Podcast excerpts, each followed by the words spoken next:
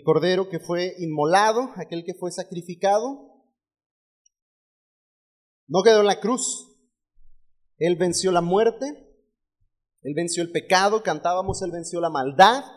Creemos pues que la escritura tiene firme enseñanza con respecto a esta nuestra fe, que Cristo resucitó, que Cristo se levantó de los muertos y por su resurrección nosotros los creyentes tenemos también una esperanza segura y de esto es lo que estaremos hablando esta semana. En, este, en esta pequeña serie o en esta serie en la que nos hemos ocupado durante algunos meses, estamos hablando acerca de los fundamentos de fe. Así es que hoy vamos a tocar el tema de lo que creemos con respecto a la resurrección. ¿Qué hay después de la muerte? ¿Se ha preguntado alguna vez esto? Si usted es un creyente, quizá tuvo que habérselo preguntado. Quizá tiene alguna respuesta bíblica. Si su fe no está puesta en Jesucristo, si tiene poco conocimiento de la Escritura, quizás ha hecho esta pregunta más de una vez, especialmente cuando se ha visto confrontado con la muerte. El 2020 fue un año de confrontación con la muerte y aún hay muchas pérdidas alrededor nuestro, pero quizá muchas de esas personas al enfrentarse al peligro de muerte se preguntaron, ¿y qué vendrá después? ¿Qué sigue? ¿Creemos que verdaderamente existe la resurrección física? Y si es así, ¿quiénes son los que habrán de resucitar? ¿Quiénes son los que se habrán de levantar de entre los muertos? Ahora, cuando hablamos de levantarse de entre los muertos, para los más jóvenes entre nosotros, a los cuales eh, quizá la televisión o el cine nos ha afectado de modo tal que creemos que levantarse de los muertos tiene que ver con fantasmas, zombies y todas estas cosas. Eh, creemos en la resurrección, creemos en, lo que vendrá después de la muerte física y para poner un sentido adecuado, eh, fuera de la cinematografía y de la televisión, pues vamos a ir al precepto bíblico acerca de qué es lo que enseña la Biblia que hay después de la muerte física. ¿Qué le espera a todo aquel que ha creído o que no ha creído en Cristo una vez que nuestros días aquí en la tierra se acaben? Quizá alguien pueda considerar, me entierran y más, que dejo de existir y nada más. Y no pasa nada. Hay quienes pueden tener este pensamiento.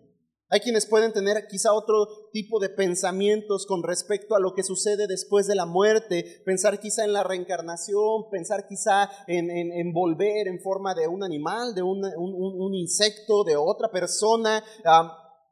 creemos que la Biblia no tiene un fundamento para enseñar tal cosa. Así es que sea que usted defina lo que hay después de la muerte física como nada, o algún otro concepto, yo le animo, le invito a que estemos atentos a la enseñanza de la Escritura y que sea ella la que determine la verdad acerca de lo que creemos con respecto a esta doctrina. Comenzamos con el enunciado, pues, de fe. ¿Qué creemos de la resurrección? Creemos, y de alguna manera va a responder a estas preguntas iniciales que formulé, creemos que la, en la resurrección de los muertos, Creemos que la Biblia enseña esto. Enseña que la, que la eterna felicidad de los salvos y el eterno castigo de los incrédulos. Los muertos en Cristo pasan inmediatamente a la presencia del Señor y sus cuerpos serán levantados en el día de la resurrección. Esa es la enseñanza bíblica con respecto a la resurrección. Que seremos resucitados de los muertos y esta será la eterna felicidad de los salvos. Pero para los no salvos, para los incrédulos, será el eterno castigo. Así es que los muertos en Cristo pasan inmediatamente a la presencia del Señor y sus cuerpos serán levantados en el día de la resurrección. Así es que no están presentes esos, esas personas o vagando por el mundo, no están viniendo a visitarlo en la noche, mucho menos a comer pan, ya que se aproximan estas fechas, ¿verdad? Y a comer mole, eso se lo comen los gatos. No es que se manifiesten y que no lo dejan dormir para hacerle saber algo que, necesitaba saber para que ellos se vayan tranquilos, no, para que eh, usted descanse en paz y para que deje de pensar que ellos están aquí vagando por el mundo necesitamos cenar menos y descansar a gusto. Pero no hay tal concepto. Lo que creemos que la Biblia enseña es que cuando usted y yo lleguemos al fin de nuestros días, iremos a la presencia del Señor. Estaremos junto con Él. Pero esperaremos nuestra resurrección el día que nuestros cuerpos sean levantados y la obra sea completada en nosotros para glorificación. Y para poner orden a estas palabras y para poder entenderlo, vamos a estructurarlo de la siguiente manera. Primero vamos a hablar acerca de la resurrección que hace posible nuestra resurrección, la resurrección de Cristo. Pues la primera en el orden de resurrecciones fue la de Cristo. Quizá ya pensó, no, si hubo alguien más, pero ahorita vamos a hablar de esto, que es lo que causa o provoca la diferencia. La escritura en Romanos capítulo 6, versículo 9, nos dice lo siguiente, Romanos 6, 9.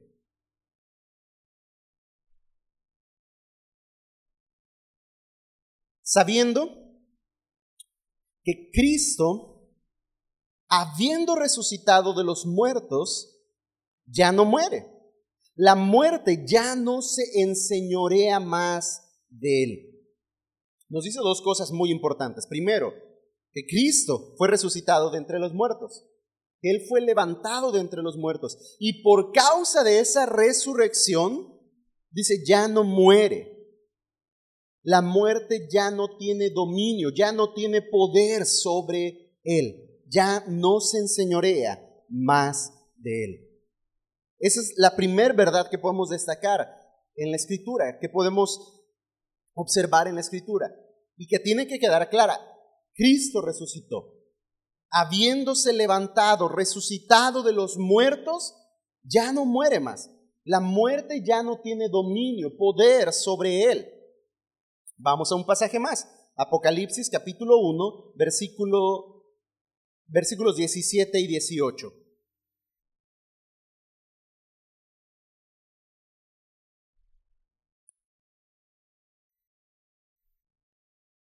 La visión de Juan es descrita de la siguiente manera. Cuando le vi, caí como muerto a sus pies.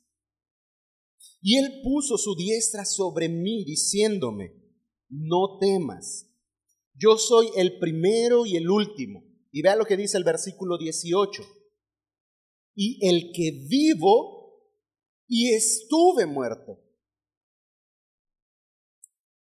Pudiéramos pensar que Juan está viendo a Jesús y está identificando a Jesús.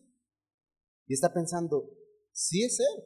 Ahora, eso soy solo suponiendo, ¿eh? no hay un versículo que me esté describiendo esto. Y Jesús está confirmando con sus palabras, yo soy el que estuve vivo. El que estuve, yo soy el que vivo, aunque estuve muerto, mas he aquí que vivo por los siglos de los siglos. Amén. Está básicamente ratificando de viva voz en Jesucristo. Las palabras de Pablo a los romanos, que Cristo una vez que fue resucitado de entre los muertos ya no muere más, la muerte no se enseñorea de él, ha vencido sobre la muerte, se ha levantado en victoria. Y entonces le dice a Juan allá en su visión en Apocalipsis, mas he aquí vivo por los siglos de los siglos. Y ahora dice también, y tengo las llaves de la muerte y del Hades. Él tiene el poder y el dominio con respecto de la muerte y el Hades. El Hades muchas veces eh, descrito en la escritura como el lugar de tormento, el lugar de castigo para aquellos que no han puesto su fe en Jesucristo. Entonces, aunque otros podemos pensar, habían resucitado de los muertos antes de Cristo. Porque si vemos eh, la narración del, del Nuevo Testamento en los Evangelios específicamente, vemos que por el poder demostrado de Dios en Cristo Jesús, en esas obras evidentes de poder y autoridad, levantó muertos, resucitó muertos. Entonces, ¿cómo podemos decir que Él es el primero de los resucitados? Que la Biblia misma lo dice. ¿Cómo podemos entonces decir o por qué decimos que Él tiene la primicia en esto? La diferencia tiene que ver porque Él fue el primero en salir de la tumba con un cuerpo que ya no estaba sujeto a muerte, que es lo que hemos leído tanto en Romanos como en Apocalipsis.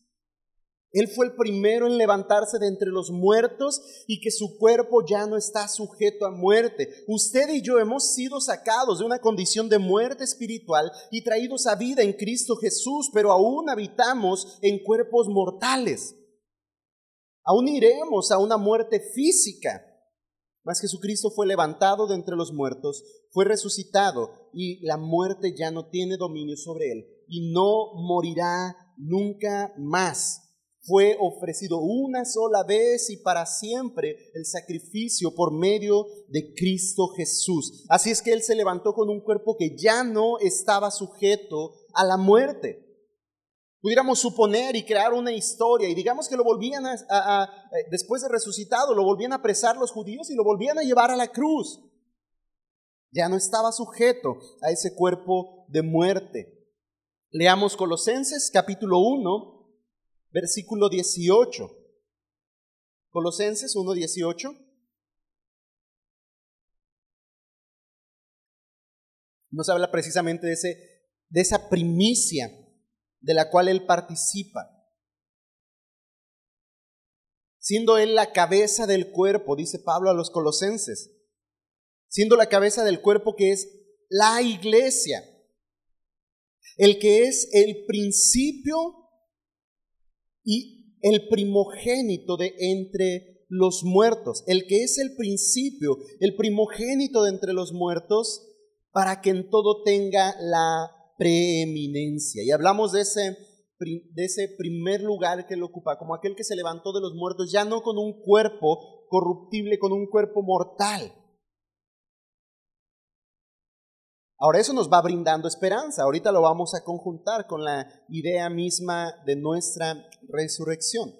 Pero antes quisiera ir a los salmos también. Y en el libro de los salmos, un salmo mesiánico, en el capítulo 16, eh, David habla acerca de la victoria de Cristo sobre la muerte.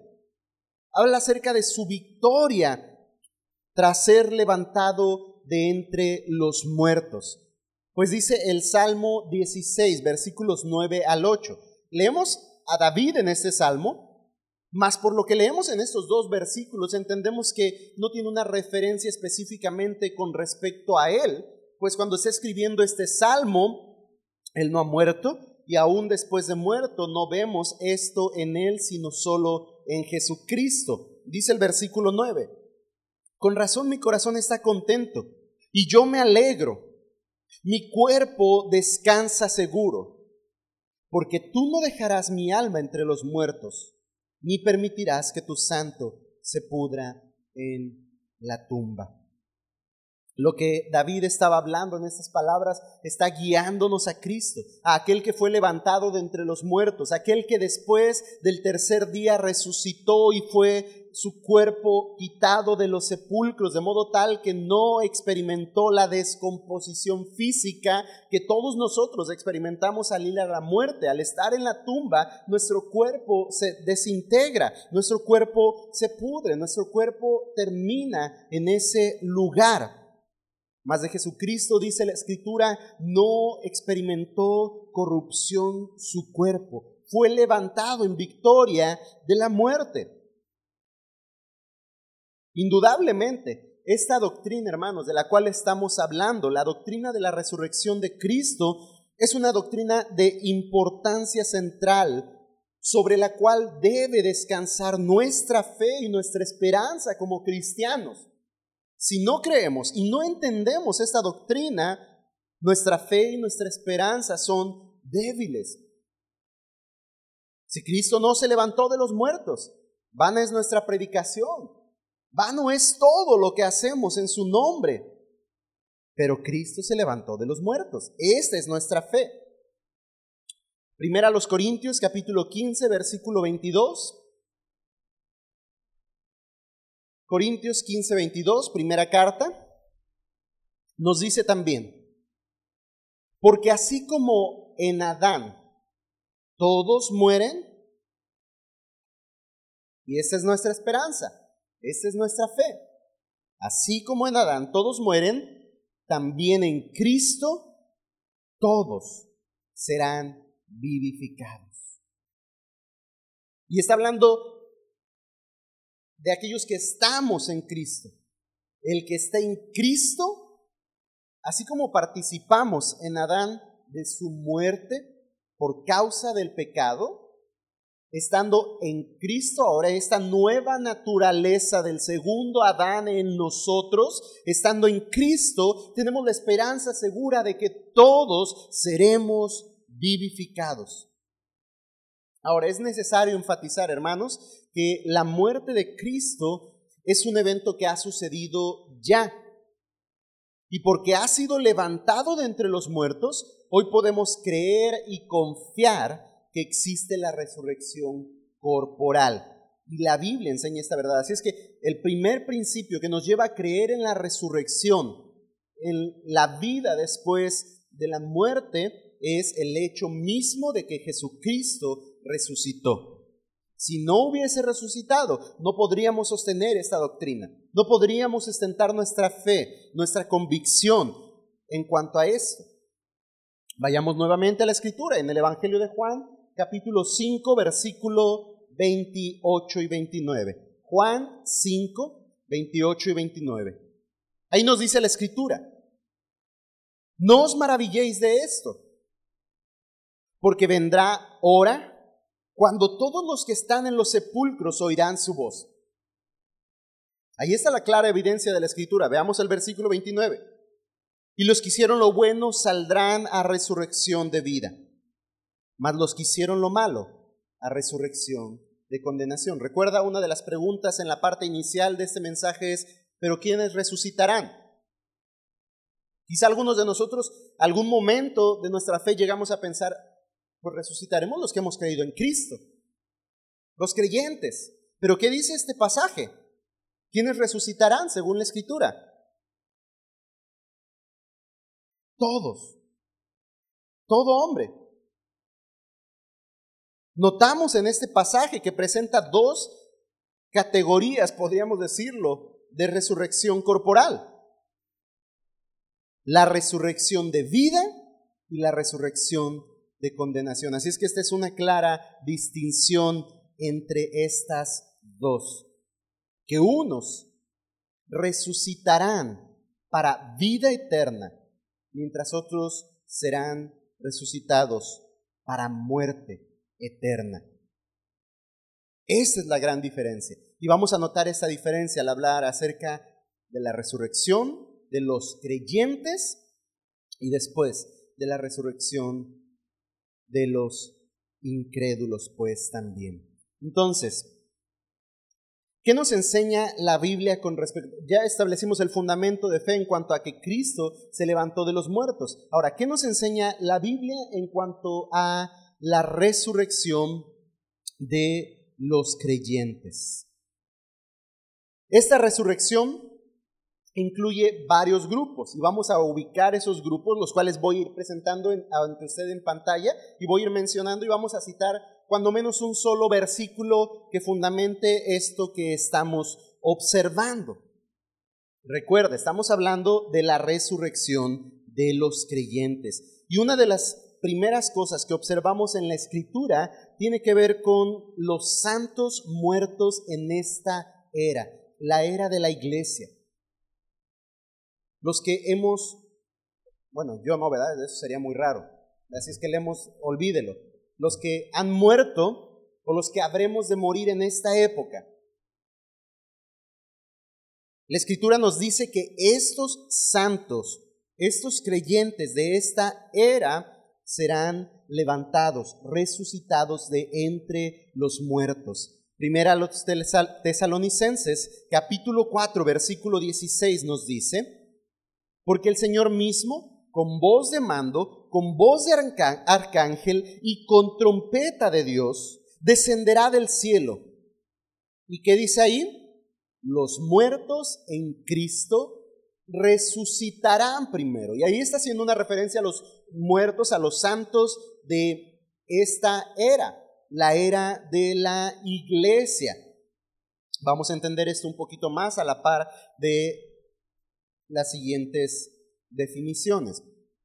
Entonces, primero, resucitarán los que en esta era, en esta época, hayan muerto en Cristo. Eh, recuerde, estamos hablando de creyentes. Después la Biblia habla acerca de los santos del Antiguo Testamento. Y para eso nos vamos a referir al Antiguo Testamento, leyendo al profeta Daniel en el capítulo 12. La profecía de Daniel en el capítulo 12, versículo 2, nos dice lo siguiente. Y muchos de los que duermen en el polvo de la tierra serán despertados y otra vez Daniel dice unos para vida eterna y otros para vergüenza y confusión perpetua. Y ahí está hablando de los muertos en el Antiguo Testamento, antes de la era de la iglesia, antes de Cristo. Mas esto tenemos por entendido a la luz de Daniel que sucederá a la segunda venida de Cristo, donde entonces serán levantados del polvo de la tierra, dice unos, para vida eterna y otros para vergüenza y confusión perpetua. Al tercer grupo que encontramos descrito en la Biblia en cuanto a la resurrección de los santos es los mártires del, del periodo de la tribulación. Y de esto hablamos de un tiempo que aún no sucede. Apocalipsis capítulo 20, versículos versículo 4. Apocalipsis 24. ¿Qué nos dice con respecto a esto Apocalipsis? Y vi tronos y se sentaron sobre ellos los que recibieron facultad de juzgar. Y vi las almas de los decapitados, vea esta descripción, Vi las almas de los decapitados por causa del testimonio de Jesús y por la palabra de Dios, los que no habían adorado a la bestia ni a su imagen y los que no recibieron la marca en, su en sus frentes ni en sus manos y vivieron y reinaron con Cristo mil años.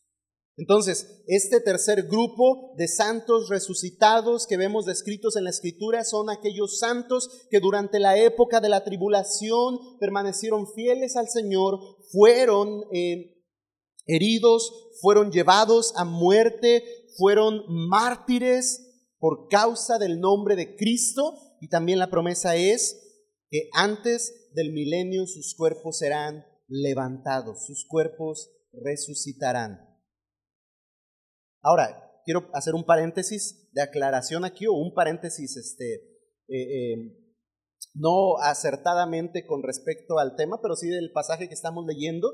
Cabe mencionar, estamos leyendo ahí en Apocalipsis de un evento que no ha sucedido, que en algún momento sucederá, y habla incluso ahí de la marca de la bestia, hermanos, y no se llama ni Pfizer, ni AstraZeneca, ni vacuna alguna, no caiga en ese tipo de interpretaciones fuera del contexto bíblico. No estamos viviendo ese tiempo, porque si estuviéramos viviendo ese tiempo, creemos que usted y yo ya no estaríamos aquí. Y si estamos aquí sería porque no somos creyentes en Cristo. Así es que quite esos temores y no divulgue ese tipo de pensamientos que no son bíblicos. Entonces cierro el paréntesis y regreso al tema. Porque lo que estamos leyendo es que aquellos que durante este tiempo específicamente en el cual Dios estará tratando con su pueblo Israel, con la esperanza misma de redención para esa nación. Y aquellos que se encuentren en este tiempo de tribulación y aquellos que se sufran por causa de Cristo, aquellos que se rehusan, dice, a obedecer al orden de ese mundo corrompido, serán también, la esperanza segura que tienen es que serán también levantados de entre los muertos. Así es que esta primer sección que hemos hablado con respecto a la resurrección del hombre, porque ya hablamos de la resurrección de Cristo, es la resurrección de vida, a lo que nos hemos referido como la resurrección de vida. la resurrección de los santos o de los creyentes de todas las edades. Primero hablamos de la época, de la edad de la iglesia, después hablamos de antes de la iglesia, antes de Cristo, los santos del Antiguo Testamento y después de los santos que durante la tribulación hayan estado aquí en la tierra. Y para esto, la resurrección corporal, para nosotros la resurrección corporal es nuestra eterna felicidad. Los que para vida eterna habremos de ser levantados de los muertos con cuerpos glorificados, esta resurrección implica nuestra eterna felicidad. Pero no es así para todos los hombres. Pues eso nos lleva a hablar del tercer y último aspecto con respecto a esta enseñanza de la resurrección.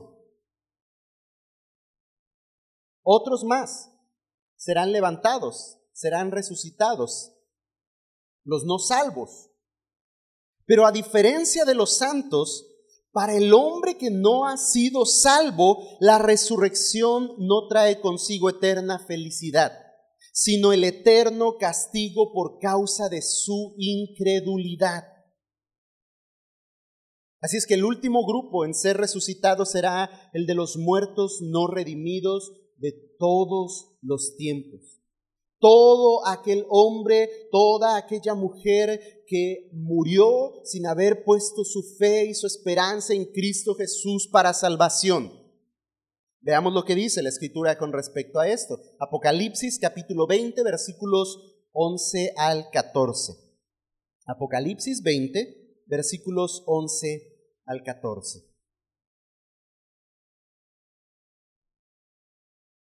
Dice ahí la escritura y vi un gran trono blanco y al que estaba sentado en él, de delante del cual huyeron la tierra y el cielo y ningún lugar se encontró para ellos. Y vi a los muertos, grandes y pequeños, de pie ante Dios. Y los libros fueron abiertos, y otro libro fue abierto, el cual es el libro de la vida. Y fueron juzgados los muertos por las cosas que estaban escritas en los libros, según sus obras. Versículo 13. Y el mar entregó los muertos que había en él. Y la muerte y el Hades entregaron los muertos que había en ellos, y fueron juzgados cada uno según sus obras. Y la muerte y el Hades fueron lanzados al lago de fuego.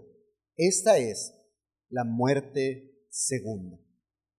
¿Qué es lo que podemos observar en este pasaje? Si bien aún aquí estamos observando los resucitados, tanto los fieles santos que creyeron en Cristo Jesús, como todo hombre siendo resucitado y enfrentando el tribunal de Cristo ante el juicio del gran trono blanco. Y los que no han sido redimidos, los que no han sido salvos por causa de la fe en Cristo, serán resucitados al final del reino milenial, a fin de que comparezcan ante el gran trono blanco, en un juicio que los sentenciará y esta es la resurrección de condenación para muerte eterna. Entonces, aquellos que han puesto su fe en Jesucristo, aquellos que han confiado en Cristo para salvación, pueden tener la esperanza firme y segura de que serán levantados de entre los muertos cuando Cristo venga. Pero aquellos que sin Cristo sean encontrados aquel día que sus cuerpos sean levantados, esa resurrección será para muerte eterna. Aquel que está sin Cristo, dice la Escritura, que ya ha sido condenado, porque se ha rehusado en creer en el unigénito Hijo de Dios. Pero que, que aquel que ha creído ha recibido de él vida eterna. Y esa promesa y esa esperanza asegura nuestra resurrección. ¿Por qué? Porque Cristo venció la muerte, porque Él se levantó de entre los muertos y ha prometido que así como hemos participado de su muerte, también participaremos de su, de su resurrección para vida eterna. Eso es lo que habla la Biblia en cuanto a la resurrección. Ahora, ¿qué hacemos con toda esta enseñanza? Si bien hasta aquí podemos pensar que estamos en la parte teórica, tenemos ya un montón de información, pero ¿qué hacemos con esta información? La Biblia, queridos hermanos, es clara en cuanto a la enseñanza de que todos los hombres resucitarán. Pero las resurrecciones no serán las mismas. Y es lo que hemos observado a lo largo de esta enseñanza. Especialmente en la última parte es lo que hemos estado enfatizando. Las resurrecciones no serán las mismas. La resurrección de condenación pinta un panorama muy triste y desolador porque los hombres recibirán cuerpos que son pecaminosos y están sujetos al dolor y el sufrimiento eternos. Mas para nosotros los creyentes, para el que ha sido regenerado en Cristo, la resurrección de vida es una gloriosa resurrección en el cual nuestros cuerpos serán conformados al cuerpo de resurrección de Cristo, nuestro Salvador. Y por eso para nosotros significa una esperanza, una noticia gloriosa, el hecho de que Cristo se levantó de los muertos y de la misma manera nosotros seremos levantados de los muertos para una esperanza eterna y segura. Vea lo que dice Hebreos en el capítulo 9, versículo 27. Hebreos 9, 27. Voy a leer también el versículo 28. Gracias, Ariel.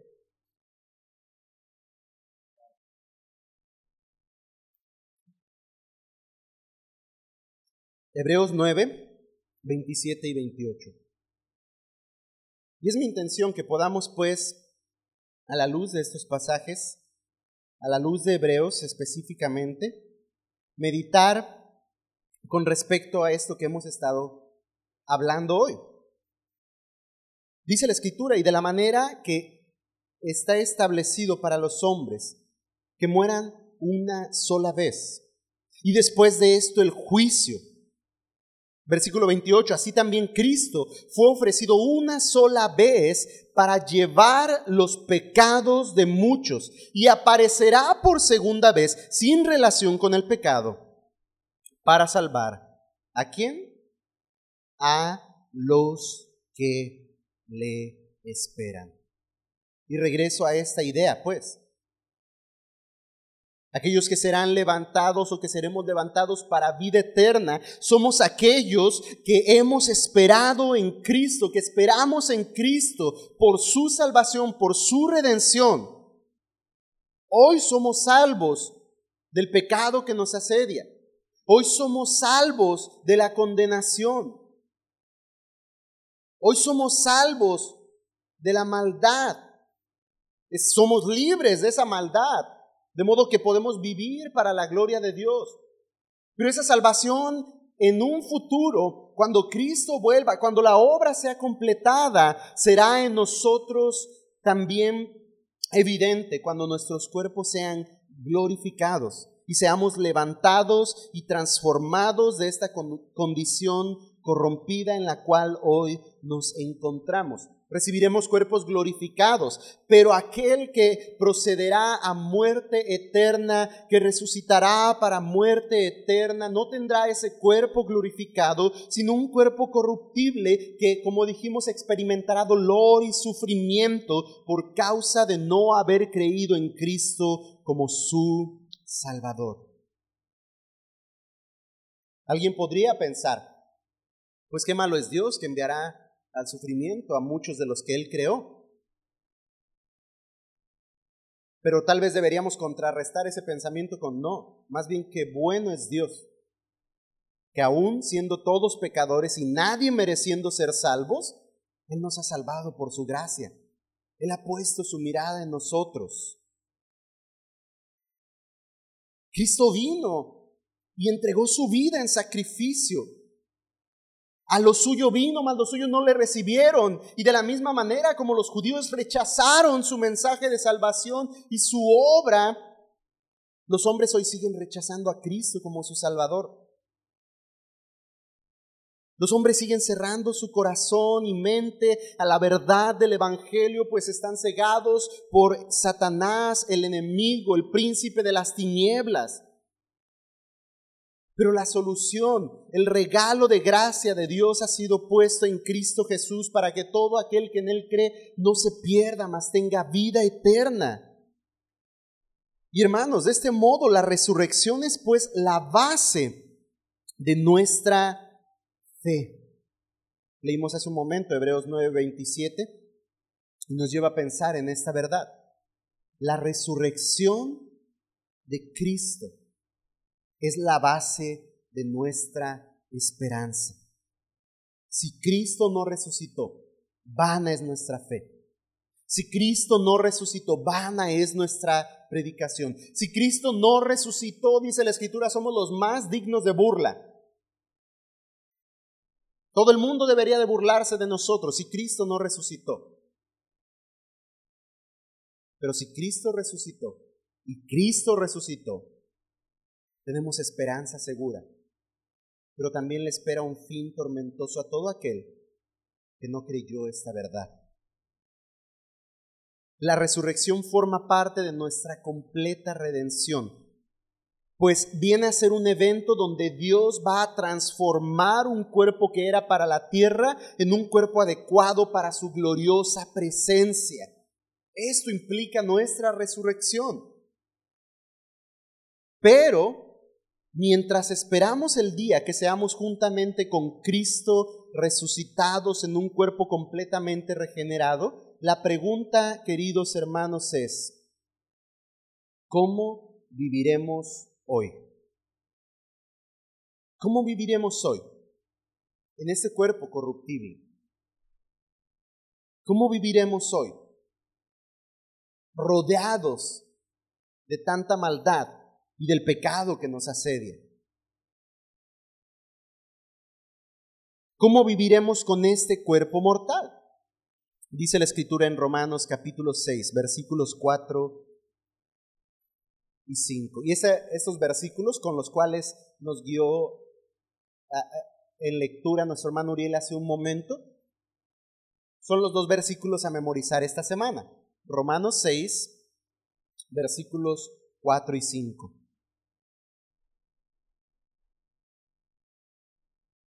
Si tiene su Biblia o si alcanza a ver en pantalla, esta letra está un poquito más chiquita, les invito a, que leamos juntos Romanos 6, versículos 4 y 5. ¿Está listo? Quien pueda leer en pantalla, pues ahí está.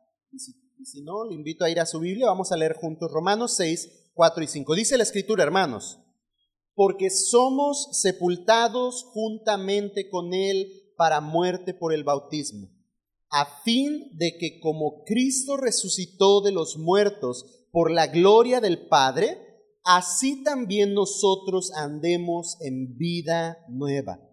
Porque si fuimos plantados juntamente con Él en la semejanza de su muerte, así también lo seremos en la de su resurrección. Perdón, versículo 6 también. Sabiendo esto, que nuestro viejo hombre fue crucificado juntamente con él, para que el cuerpo del pecado sea destruido, a fin de que no sirvamos más al pecado. Entonces la pregunta es, ¿cómo viviremos? De aquí a que nuestros cuerpos sean glorificados, de aquí a que la obra sea en nosotros completada. Muchas veces nos encontramos como creyentes justificando precisamente nuestra maldad. Y ante aquello que hacemos, que bien sabemos es pecado, argumentamos, es que todos somos pecadores, es que estamos en este cuerpo mortal. Y ahí somos muy bíblicos y espirituales al decir que pues, la Biblia habla de que tenemos este cuerpo mortal y que estamos aún en esta condición de muerte. Pero lo que estamos leyendo, hermanos, ahí en Romanos, al identificarnos con Cristo, tanto en su muerte como en su resurrección, dice el versículo 4 que así también nosotros debemos andar en vida nueva.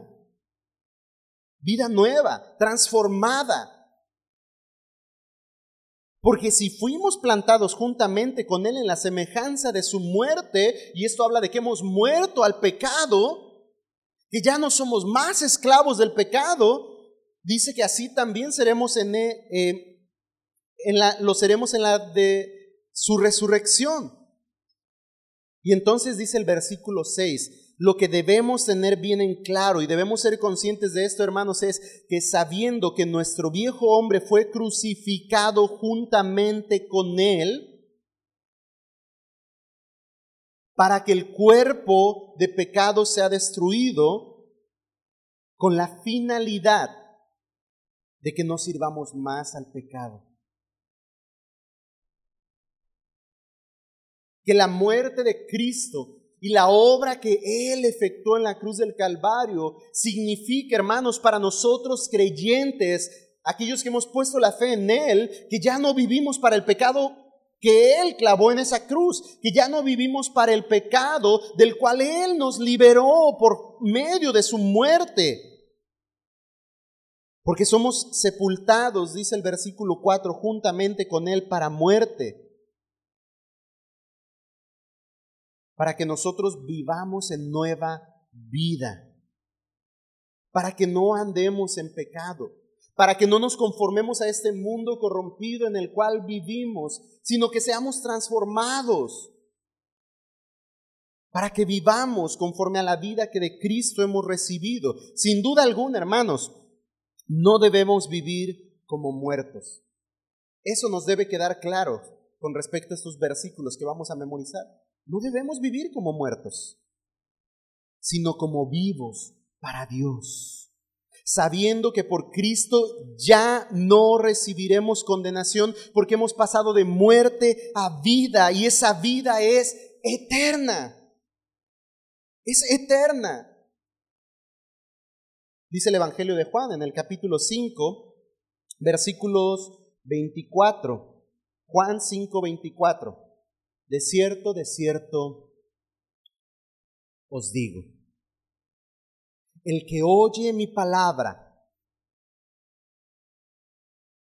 y cree al que me envió, ¿qué dice? Tiene vida eterna y no vendrá condenación, mas ha pasado de muerte a vida.